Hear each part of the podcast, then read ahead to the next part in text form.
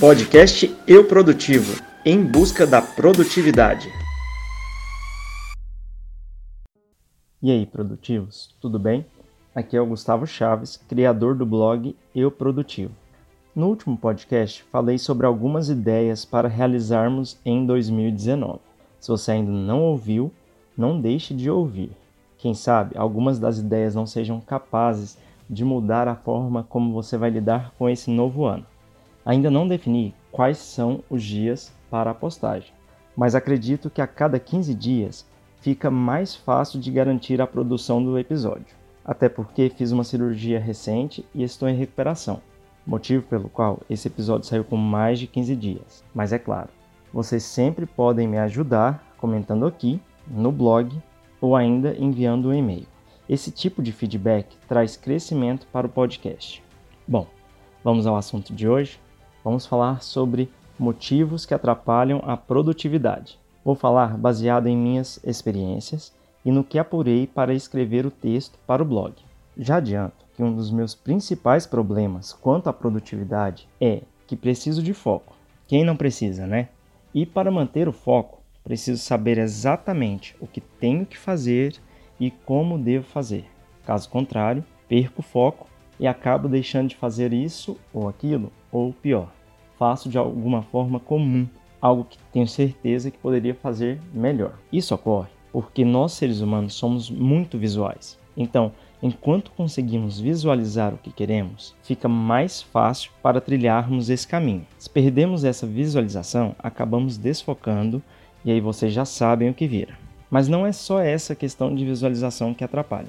Além dela, outra situação que muito me atrapalha é não ter delimitadas as minhas atividades diárias. Ou seja, uma rotina a qual devo seguir e hábitos que devo manter. Isso é extremamente necessário para a organização. Estabelecer metas e, a partir do momento que temos elas, conseguirmos vencê-las. Quando elas estão escritas, se tornam mais efetivas. Novamente, pela questão visual. Não há nada de errado em usar a visualização com a maior frequência possível. Isso é uma parte nossa e não devemos deixar de, de usar as ferramentas que nosso corpo nos proporciona. Vamos falar sobre Ferramentas externas. Hoje em dia, somos muito acostumados com o smartphone.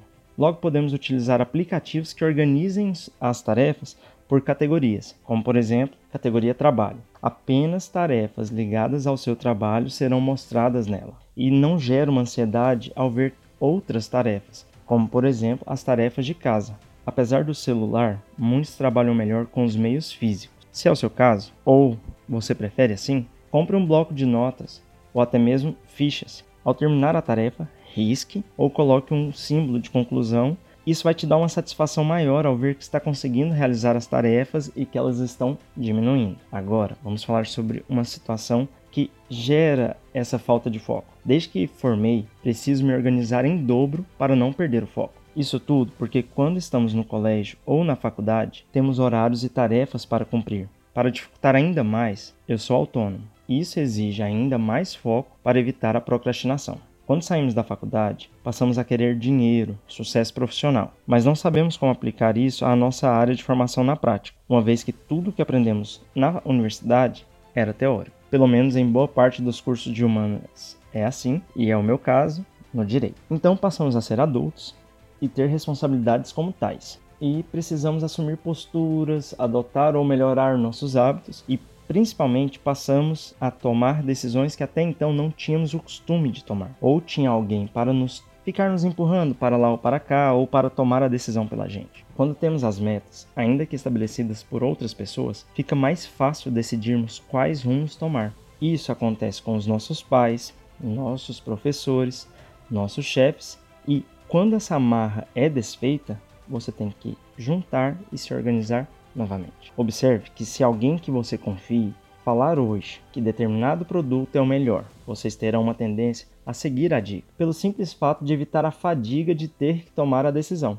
É uma facilidade que temos, mas que também nos torna menos produtivos. Só que já adianto uma coisa: opções demais também nos assustam e podem nos levar a uma procrastinação. É o meio termo que nos ajuda a decidir, é a leitura, o estudo sobre o que queremos. Por exemplo, você pode aplicar filtros a diversas coisas. Comece tendo certeza do que você não quer. É muito mais fácil. Quando vamos comprar um celular, por exemplo, Defina qual a faixa de preço e aí você vai ver que as opções se reduzem. Depois faz um novo filtro. Defina qual a marca. Vai acontecer uma nova redução. Agora você vai ter três ou quatro opções. O que você faz? Compara um a um e escolhe conscientemente. Se não conseguirmos formas eficientes de manter o foco, definir metas, criarmos uma rotina, estabelecer quais hábitos queremos ter ou deixar de ter, nossa produtividade fica prejudicada. Tudo que estou falando é experiência própria e por isso acho importante compartilhar. Vou dar um exemplo prático do que disse hoje. Lembra daquele e-book que escrevi e que está no site? Bom, o e-book é comparando contas digitais. Ele está disponível gratuitamente no blog e eu vou deixar o link aqui na descrição. No e-book, trabalhei com filtros. Coloquei em um primeiro filtro quais são as contas gratuitas, depois as praticamente gratuitas e por fim as que tinham mensalidades ou tarifa. Isso é aplicar os filtros e gerar a escolha consciente. Leia o e-book. Lá você vai aprender a analisar, a criticar e por fim escolher uma conta digital. Isso você deve aplicar para a sua vida inteira. Foi nosso terceiro podcast do blog Eu Produtivo. Como sempre, a conversa aqui traz novas ideias, seja para futuros podcasts e também posts no site. Gosto de compartilhar as experiências aqui, porque falar em voz alta e me ouvir são coisas que me deixam pensativo e me ajudam a refletir hábitos, atitudes e pensamentos. Eu novamente gostaria de agradecer sua atenção. Sinta-se à vontade de mandar e-mails e comentários. Isso vai engrandecer nossas conversas. Faço questão de respondê-los e até a próxima. Tchau, tchau.